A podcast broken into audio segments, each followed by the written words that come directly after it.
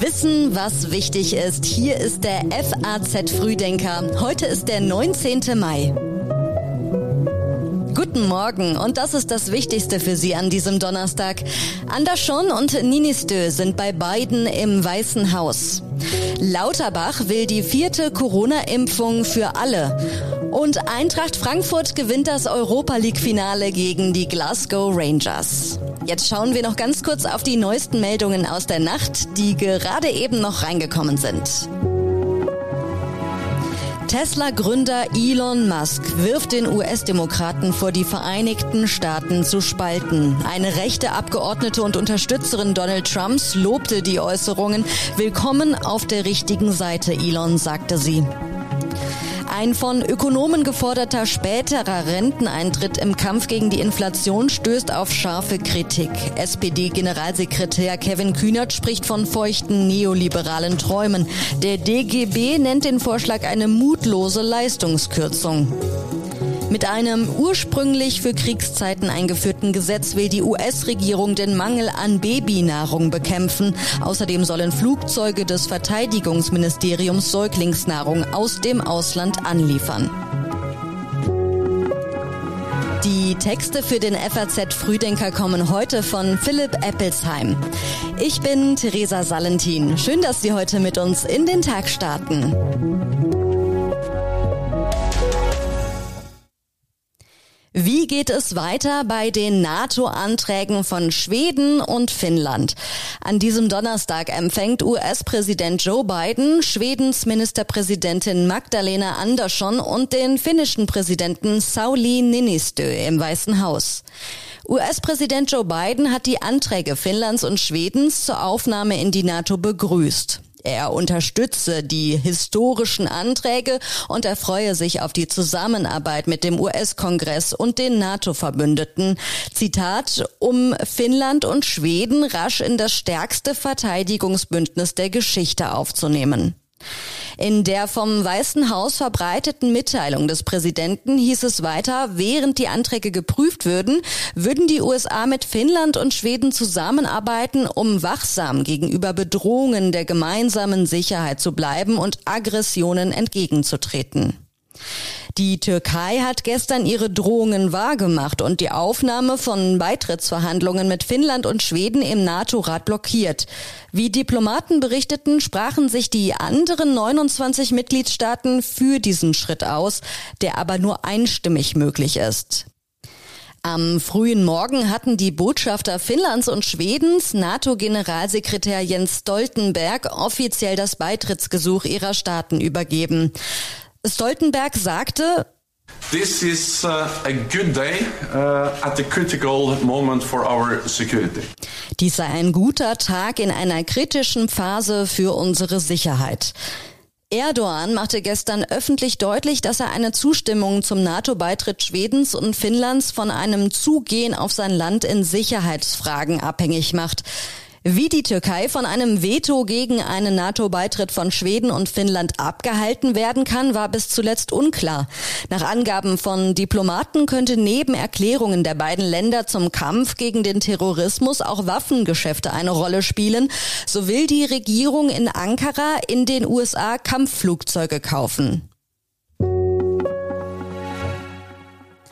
Ukrainische Kämpfer sind in russischer Gefangenschaft. Nach Angaben aus Moskau haben sich fast 1000 Verteidiger von Azovstal ergeben. In Russland läuft eine Kampagne, ihnen als Nazi-Verbrechern den Prozess zu machen. Die ukrainischen Kämpfer wurden laut der Nachrichtenagentur Reuters in eine frühere Strafkolonie gebracht, das sich auf dem Gelände der Donetsker Volksrepublik befindet. Der Vorsitzende der Duma, Vyacheslav Volodin, schlug vor, den Austausch von Nazi-Verbrechern auszuschließen. Der Abgeordnete Leonid Slutsky forderte gegen Unmenschen, deren Schuld an monströsen Verbrechen bewiesen werde, die Todesstrafe zu verhängen, so seine Worte. In einem veröffentlichten Gespräch mit dem französischen Philosophen Levi sagt einer der ukrainischen Kommandeure im Azovstal-Gelände, alle Zivilisten hätten nun das Gelände verlassen. Hunderte Menschen seien in dem Stahlwerk ums Leben gekommen. Die Union ist verärgert über den Ampelvorschlag für eine Wahlrechtsreform. Der parlamentarische Geschäftsführer der Unionsfraktion im Bundestag, Thorsten Frei, spricht von einem ganz schlechten Stil der Ampel, den Beratungen der Wahlrechtskommission vorzugreifen. Frei sagte der FAZ, wir würden gern ernsthaft über das Vorhaben informiert werden und nicht nur in der Presse darüber lesen. Dieses Modell würde die Rolle der direkt gewählten Abgeordneten beschädigen und die Distanz zwischen Wählern und Volksvertretern vergrößern. SPD, Grüne und FDP haben vorgeschlagen, den Bundestag durch den Wegfall aller Überhangmandate in der kommenden Legislaturperiode von derzeit 736 auf dann 598 Sitze zu verkleinern. Der Ampelvorschlag sieht vor, dass eine Partei in einem Land nur so viele Wahlkreismandate zugeteilt bekommt, wie ihr nach dem Zweitstimmenergebnis zustehen. Sind es mehr, so bekommt sie jene Wahlkreise nicht, in denen sie im Vergleich die schwächsten Erststimmenergebnisse hat. Eine vierte Corona-Impfung für alle. Bundesgesundheitsminister Lauterbach wünscht sich eine STIKO-Empfehlung. Dazu fehlten aber noch die medizinischen Grundlagen. Lauterbach sieht Deutschland gut vorbereitet für die erwartete Viruswelle im Herbst. Es gebe einen Impfstoffüberschuss aus früheren Bestellungen, dennoch seien Neubestellungen nötig. Die Pandemie ist noch nicht vorbei. Wir werden diese Impfstoffe benötigen. Wir wissen aber nicht, welche Varianten im Herbst uns konfrontieren werden. Und weiter sagte Lauterbach, es gebe zwei Serotypen, den Serotyp 1 Wuhan und Delta und den Typ 2 Omikron. Wir müssten auf alle Eventualitäten vorbereitet sein. Bei der Gesundheitsministerkonferenz der G7 an diesem Donnerstag und Freitag soll ein Pandemiepakt abgeschlossen werden, um in Zukunft Ausbrüche schneller zu erkennen und zu bekämpfen.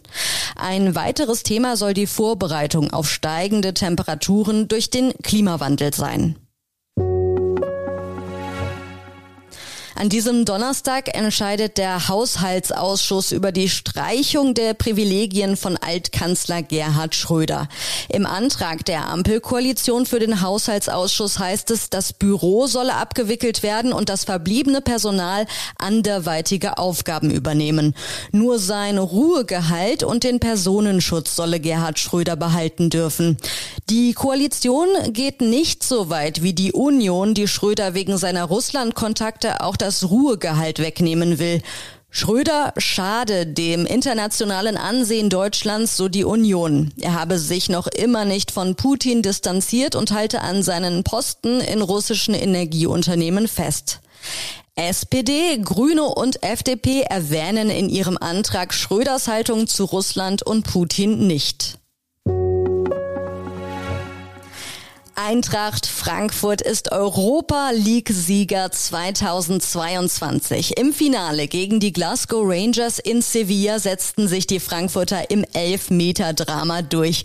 Das war eine große Fiesta am Abend. 42 Jahre nach dem Sieg im UEFA-Pokal hat das Team von Oliver Glasner ein Stück Fußballgeschichte geschrieben und es war spannend bis zur letzten Minute. Die Partie hatte mit dem 1 zu 1 auch nach der Verlängerung noch keinen Sieger gefunden. Elfmeterschießen, Showdown dann kurz vor Mitternacht mit dem grandiosen Ende für die Eintracht, als der Schiedsrichter das Finale nach dem 5 zu 4 gewonnenen Elfmeterschießen abpfiff und dann kam es endgültig zum Gefühlsausbruch im Stadion und schon vor dem Spiel ausgelassene Stimmung bei den Fans, die extra nach Sevilla gereist sind. Europacup! Europacup! Europacup, Europacup in diesem Jahr. Also bei über 100.000 Fans in einer Stadt, bei so einem besten Finale Europas, ist einfach was wert. Mein Opa war vor 40 Jahren mit dabei, als wir das Ding geholt haben und jetzt muss ich auch mit dabei sein. Und zurück geht's dann über Bari wieder nach Prag.